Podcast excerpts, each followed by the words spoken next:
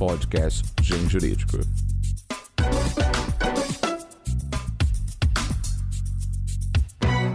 Excelentíssimos ouvintes, colendo internet, egrégio mundo jurídico. Eu sou Henderson Fürst, editor jurídico do Grupo Editorial Nacional, e é um prazer estar com vocês aqui. E se você está gostando do nosso podcast do Gen Jurídico, indique para um amigo para que nós possamos aumentar o público de podcasts jurídicos dentro dessa maravilhoso mundo que é a Podesfera. No nosso podcast do Gen Jurídico de hoje, eu estou com um convidado ilustre, o nosso caríssimo professor e autor Rolf Madaleno. Professor, é uma honra recebê-lo aqui no nosso podcast. Muito obrigado, Toreno. Só a honra é toda minha em estar aqui no podcast da GEI. E hoje nós estamos fazendo uma tomada externa. Nós estamos gravando esse programa diretamente do Congresso do IBDFAN, onde o professor Rolf é constantemente interrompido no seu caminhar para autografar livros aqui.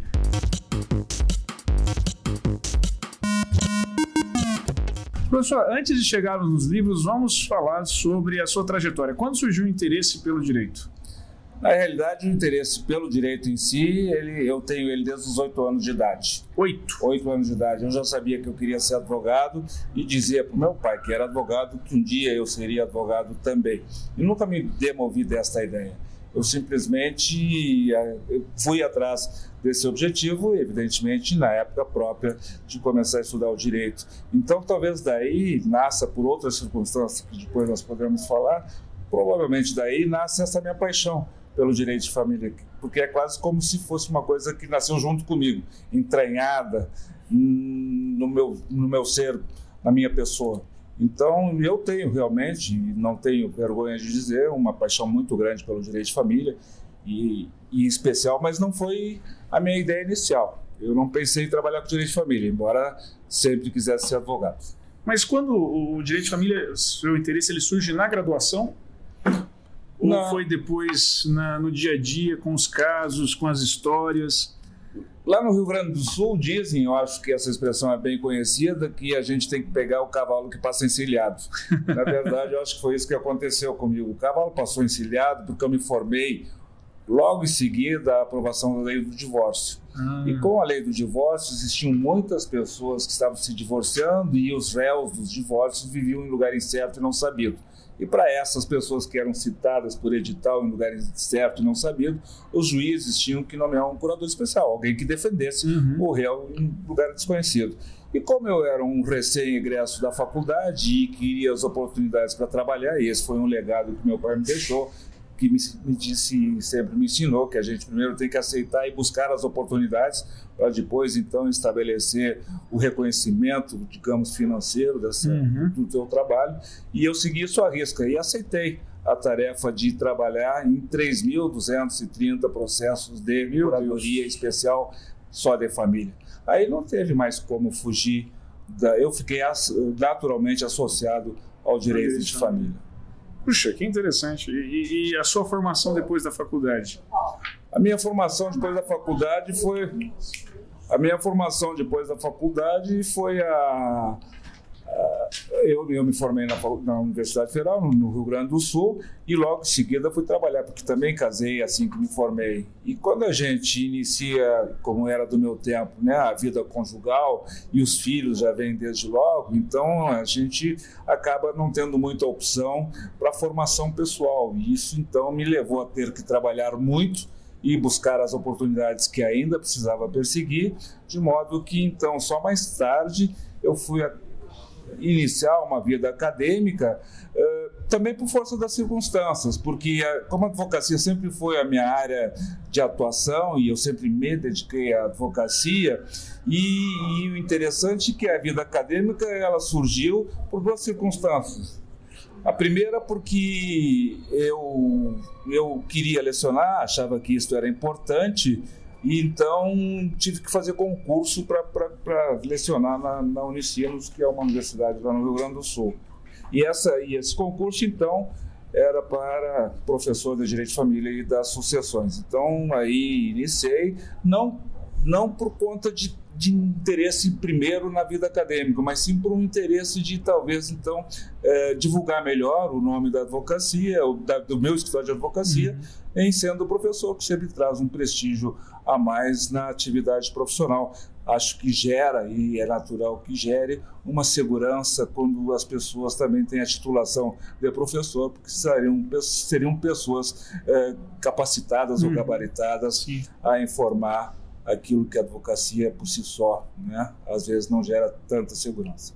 E, e os livros eles decorrem então dessa trajetória de, de, docência. E aí vem então a segunda coisa que eu reputo interessante: os livros. Nunca, nunca me passou que eu pudesse ser um bom escritor, nunca imaginei que eu pudesse escrever. Aliás, se eu dissesse aqui, eu rodei, a única vez que eu rodei na minha vida foi em redação. Ah, é? É. Tive que repetir o ano porque rodei em redação. Que curioso. Que a minha credibilidade na minha escrita era zero. Né? Mas quando eu comecei a advogar, eu me dei conta que se eu escrevesse as minhas teses ou fizesse a defesa dos meus processos com teses, essas teses, se desenvolvidas por exclusivamente nos processos, elas não geravam nenhum impacto maior, porque elas não tinham, digamos assim, a credibilidade de um conhecimento maior. Né? Uhum. Então eu resolvi escrever, comecei a escrever as minhas teses e a advocacia, a experiência da advocacia, transformando ela em artigos. Porque imaginei, bom, se isso começar a ser divulgado como artigo, então talvez então talvez então eu consiga né, criar ou construir a credibilidade dessas teses. E a primeira delas foi a da separação de fato, os efeitos jurídicos da separação de fato, que hoje é, é, é uma situação consagrada, que os, o casamento termina com ninguém duvida disso. O casamento termina com a separação de fato, embora o Código Civil ainda escreva em contrário.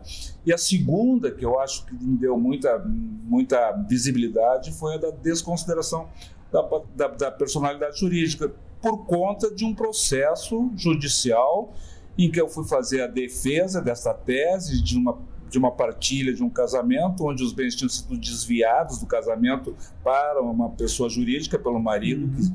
que, que planejou o divórcio de adrede. E então essa tese foi rechaçada no tribunal quando fiz a defesa porque consideravam algo do outro mundo, um estrangeirismo. Uhum. E, então isso me marcou muito, porque a tese me parecia convincente, porque essa crença cega, absoluta, de que a personalidade jurídica não se confundia com a pessoa física era algo inacreditável, era quase que um atestado de ingenuidade de todo Sim. profissional do direito. É, mas mesmo assim, o dogma de que essas misturas de pessoa física e jurídica não se faziam do artigo 20 do Código Civil do passado, esse dogma ele era invencível, era imbatível. E essa tese foi criada lá para a aplicação para o direito de família. Então, é a aplicação da desconsideração da personalidade jurídica inversa. Uhum. É quando a pessoa tira do casamento e joga para dentro da sociedade empresária o, o patrimônio.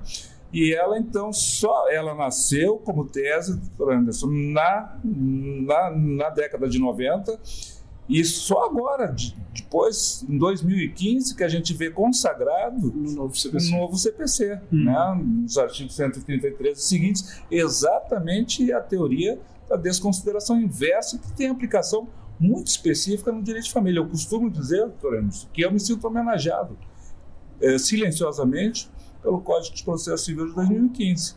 É, porque eles é, reconhecem a tese, reconhecem que não faz todo sentido, o fundamento é cabível, e mais do que isso, ele corrige uma injustiça. Não dá para nós sermos ingênuos e manter as aparências de que isso, isso. há uma autonomia patrimonial. É, e acho que mais do que isso, nos amadurece como profissionais do direito. Imensamente. Ah, imensamente. Para nós é uma construção pessoal muito grande, como profissional.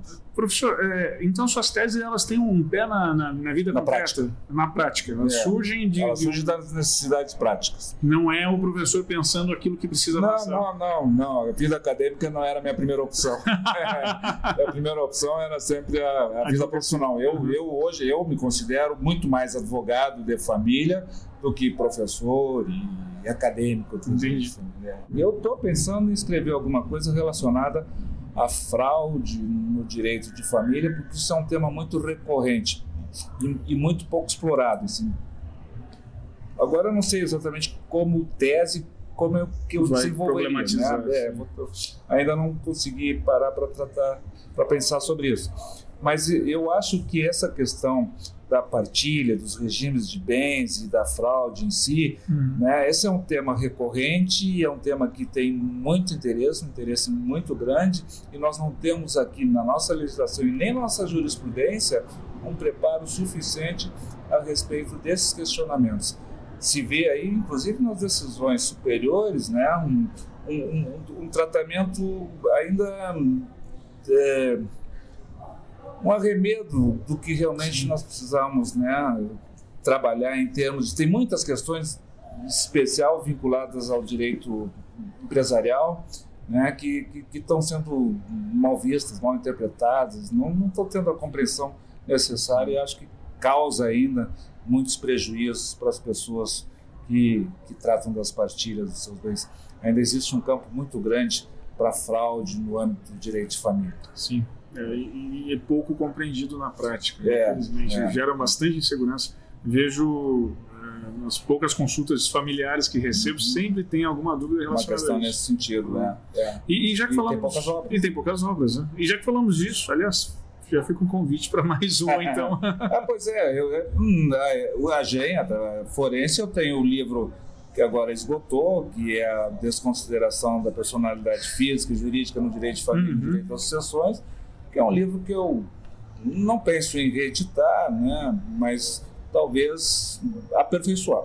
Né, e caminho, respondendo ao convite da, quem sabe usá-lo e aumentá-lo. Então, com essas e, ideias, são muito é. boas. É, assim o, o, o, ouvinte está entendendo como é que surgem os livros e como é a conversa de é, editor é, com, com o é, autor.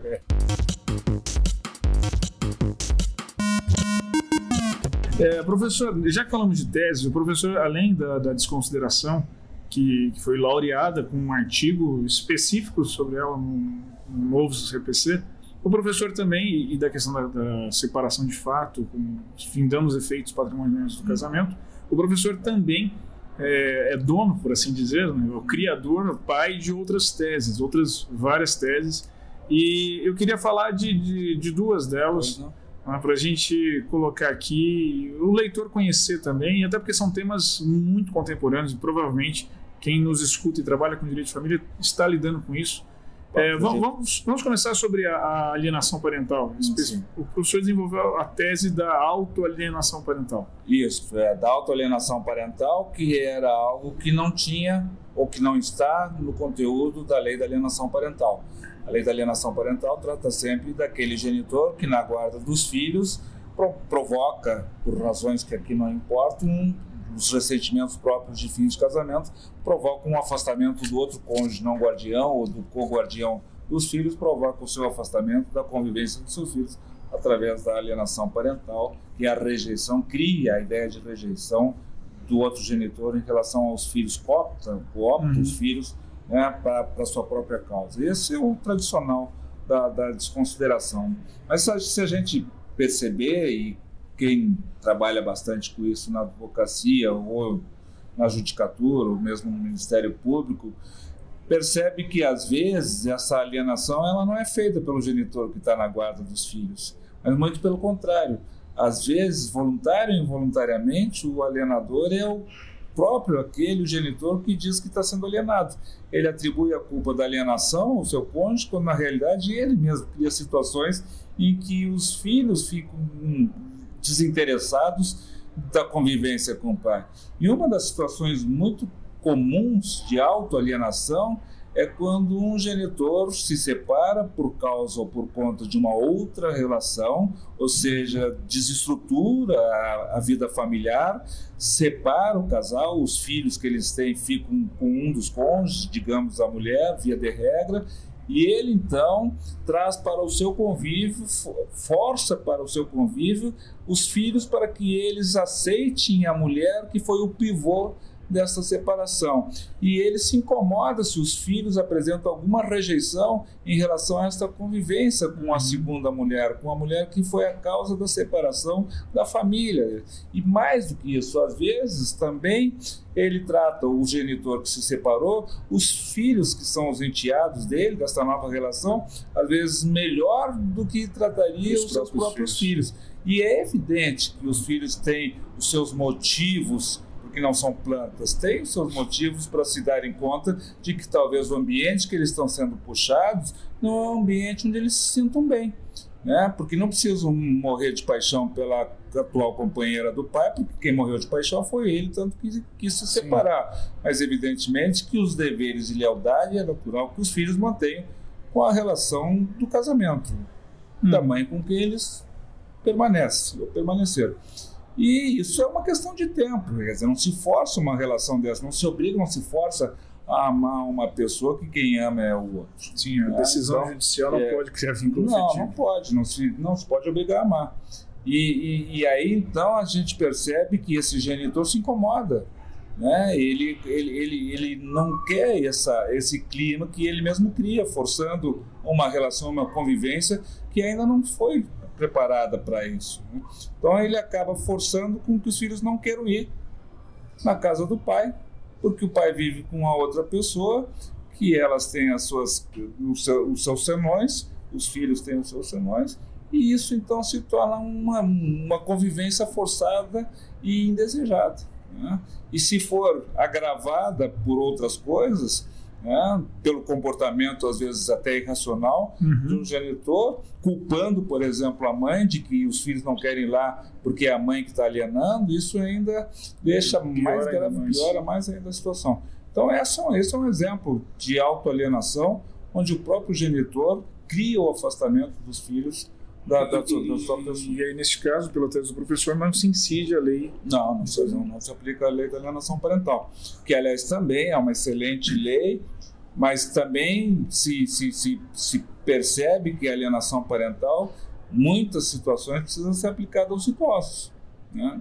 que é uma, uma situação bastante frequente de pessoas que afastam os idosos, as pessoas idosas com recursos, da convivência dos seus parentes, no propósito, geralmente, de, de idosos que não têm herdeiros necessários, uhum. só herdeiros facultativos, afasta da convivência desses herdeiros facultativos, para que então, através de um testamento ou por outros meios, estas pessoas que se apresentam como, como, como pessoas interessadas no idoso, atenciosas e presentes, samaritanas, samaritanas e então que essas pessoas então acabem sendo beneficiadas é, pelos recursos diretos ou por um testamento futuro né? e às vezes até com regimes de, de suposta união estável, uhum. criando meações uh, indevidas. Por quê? Porque são pessoas vulneráveis, os idosos, carentes e não sabem que os seus parentes estão sendo afastados por manobras deste que aliena o idoso, e isso é bastante comum também. Me, me, lembrei dessa situação, não é uma tese minha, embora no livro da, da forense do GEM da, da, alienação parental, que escrevo lá com a minha filha Ana Carolina Madaleno, agora lançada a sexta edição, tem um capítulo que trate da alienação de pessoa idosa. E, de novo, o que nós falamos antes, está lá um capítulo sobre alienação de idoso para ver se isso cria na consciência jurídica a percepção de que nós vivemos essa realidade como vivemos várias outras realidades que depois se tornaram evidência e que no começo eram refutadas, como hoje é refutada a tese da alienação parental do idoso, às vezes por uma, por, por, por uma explicação simplista demais, no sentido de que a lei presente não previu alienação. Mas o Estatuto do Idoso previu de forma indireta que ninguém pode explorar a pessoa de um idoso, de, uma, de, um idoso vulnerável. Então, se isso tem o nome de alienação parental, é óbvio que tem, porque o efeito é o mesmo. Não precisa ser alienação de uma criança, de um adolescente. Nem eu estou usando a lei da alienação parental para, é, para justificar, para legalmente é, dar sustento legal à alienação de idosos. Eu estou usando a ideia, o movimento e a prática nefasta de se tirar proveito de alguma situação, no caso para empobrecer pessoas idosas, que é um pouco diferente do afastamento da criança ou do adolescente. Uhum. Mas a ideia da alienação existe. Uhum. E o proveito, é, é, num lado é material, no outro é pessoal, é subjetivo, mas é um proveito indevido.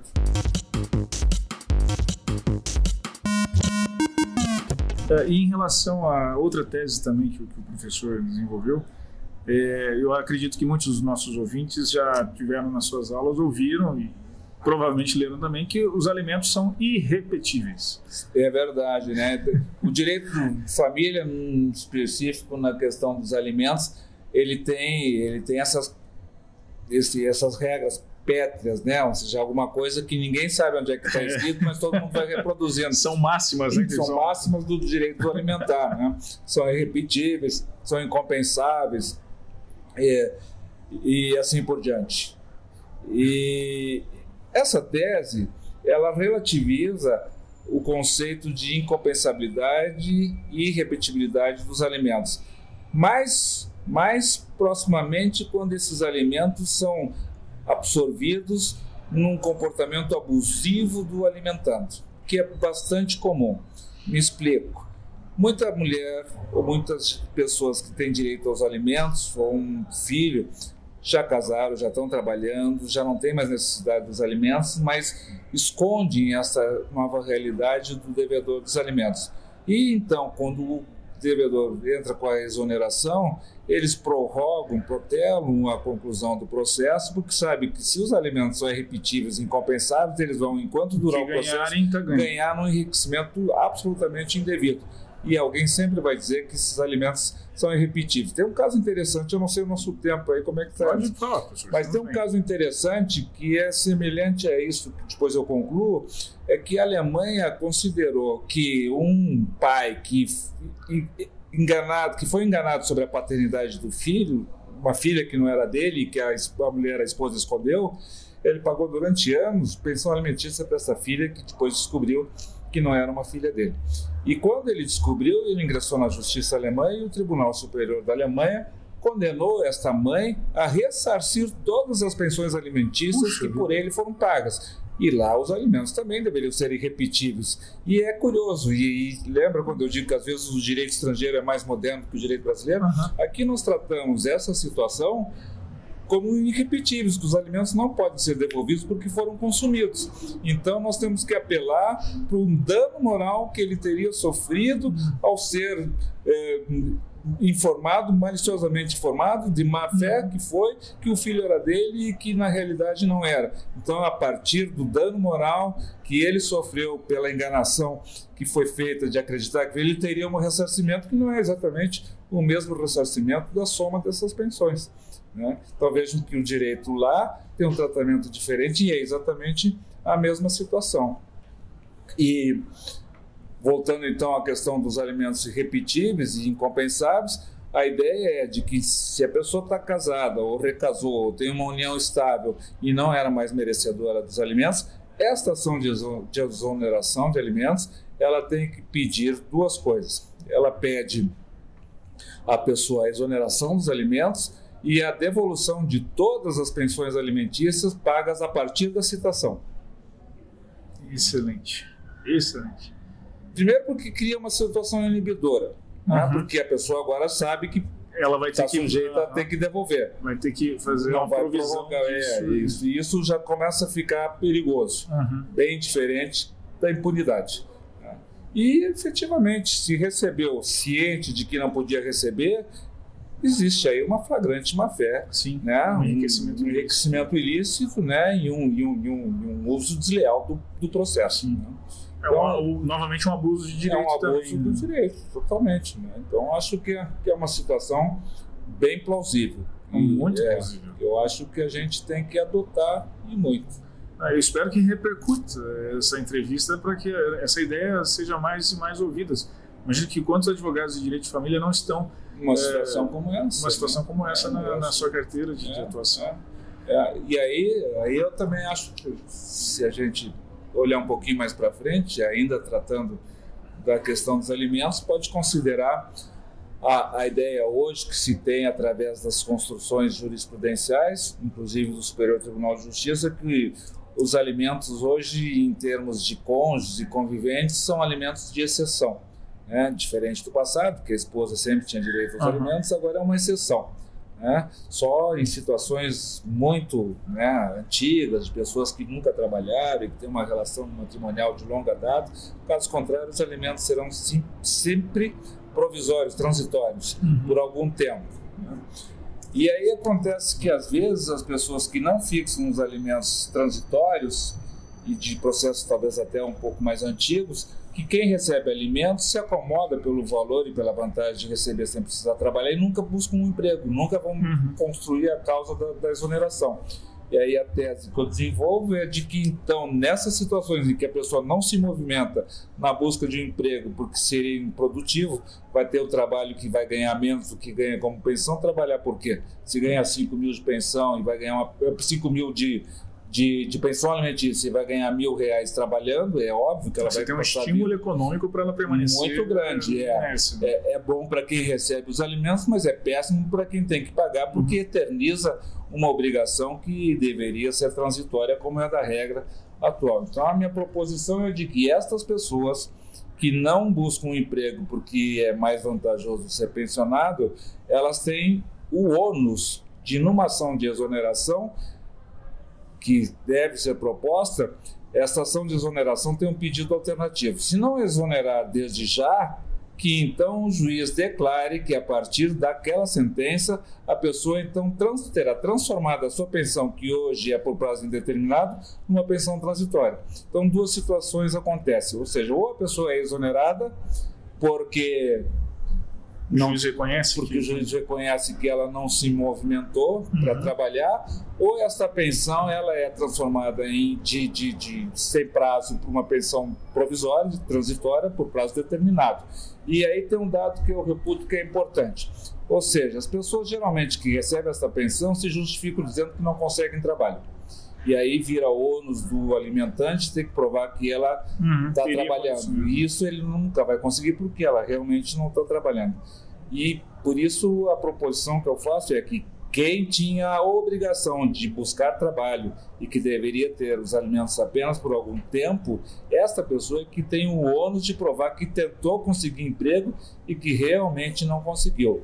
Porque se não conseguir provar que fez de tudo, que se esforçou para poder trabalhar, então presume-se que ela realmente não se esforçou e não tendo uhum. se esforçado, está sujeito a perder a pensão, que aí então encaixa exatamente naquela requisição legal que é o fato novo. Qual foi o fato novo? O fato novo foi esse, de que ela não, não se mexeu, não se movimentou. Esse é o fato novo. Excelente. Então, o direito de família é muito interessante. Ele é rico, é, a realidade apresenta é. configurações que o é. direito nunca imaginou. É um sem fim. É, o direito sempre vai chegar atrás. É, é, e o direito de família proporciona isso.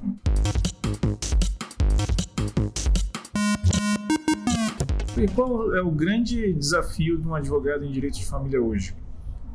Ah, encontrar as soluções para estas situações novas, né? Ah, Alguém já disse aí, acho que foi Martin Ferro, se há ela lei, ela, se há ela, se ela lei, ela trampa. Né? Então, sempre que se, se descobre uma forma de vencer a fraude, o fraudador descobre uma forma de superar, de nova de fraudar. Né? Então, um pouco disso é o desafio.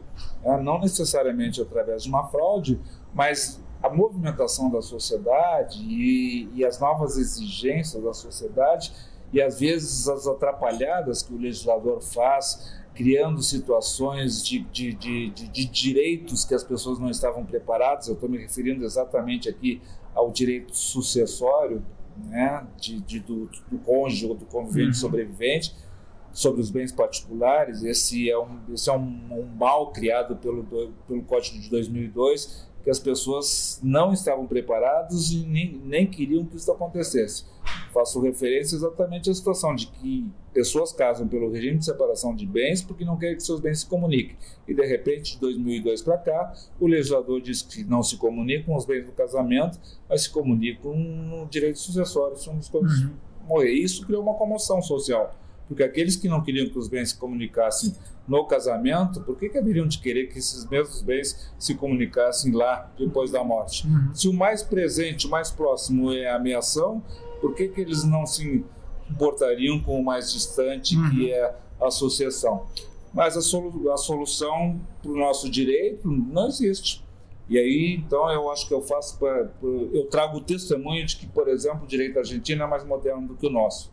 Porque essa situação, o direito argentino previu especificamente na questão da renúncia da herança sobre bens empresários, sobre empresas, sobre sociedades empresárias. Por quê? Não só o direito argentino, mas as grandes legislações. É possível renunciar ou é possível redirecionar ou direcionar a herança de uma sociedade empresária.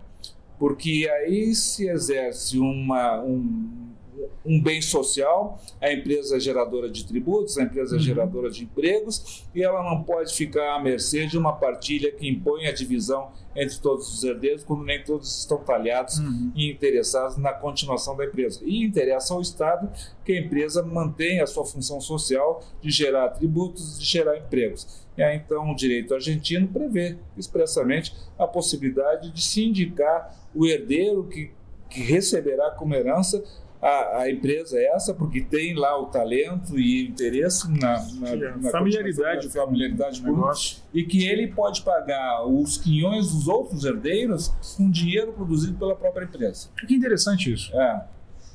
Você é muito à frente para o empresariado. Completamente. Né? E, qual é a solução que o empresariado brasileiro tem? Nenhuma. Não, a, a empresa Nenhuma. corre risco porque vai ter toda uma discussão de quem é. vai administrar, como é. administrar e e nós verificamos que diversas empresas elas ruem quando elas passam para a próxima geração. Claro, claro. E a primeira, da primeira. É, não passa da primeira. Porque são obrigados a fazer a, a partilha, né?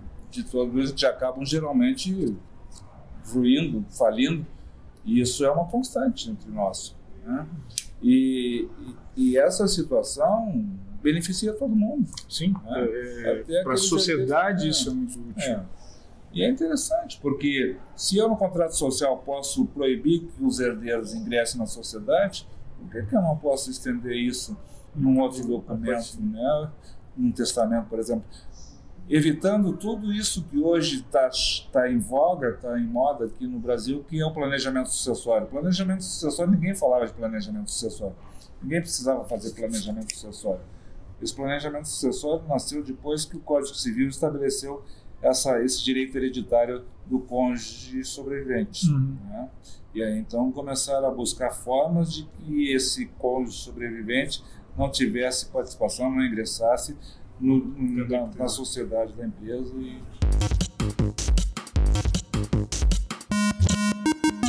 E o, o direito de família, quais são os próximos passos que o Brasil deve amadurecer? O que, que o professor vê para onde nós caminhamos? Essa é uma pergunta extremamente difícil de responder. Na verdade, a gente todos os dias caminha na construção de alguma coisa nova que não se tem exatamente uma ideia muito clara. Assim, eu acho que eu posso arriscar dizendo que o futuro do direito de família e do direito às sucessões é cada vez mais o exercício da autonomia privada dos cônjuges e conviventes.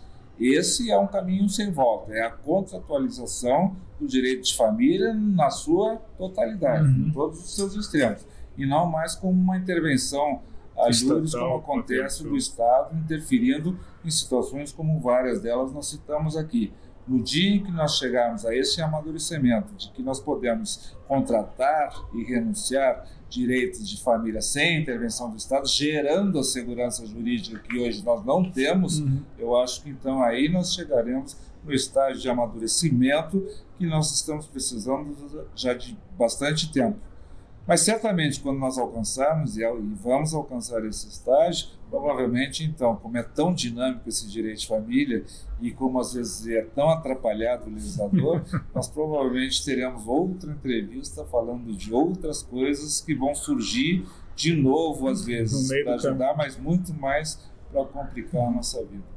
Professor, foi uma satisfação imensa conversar contigo. Muito obrigado, da é, mesma forma. Nós pudemos mostrar um pouco de suas ideias, de sua história para o nosso leitor, para o nosso ouvinte, mas mais ainda pudemos mostrar como que é agradável conversar com o professor. Toda ah, vez que nós nos reunimos é sempre uma longa conversa, assim, muito boa, sobre ideias muito boas. Muito obrigado, muita gentileza sua, Enos, e saiba que eu tenho um apreço muito grande por sua pessoa e pela pela, pela editora Gen Farias. Muito obrigado, isso é recíproco. Obrigado, é, eu sei disso. Meus caros, então nós ficamos por aqui. Esperamos que tenham gostado e nos vemos em breve no próximo capítulo do nosso podcast do Gen Jurídico. Até lá, um forte abraço. Podcast Gen Jurídico.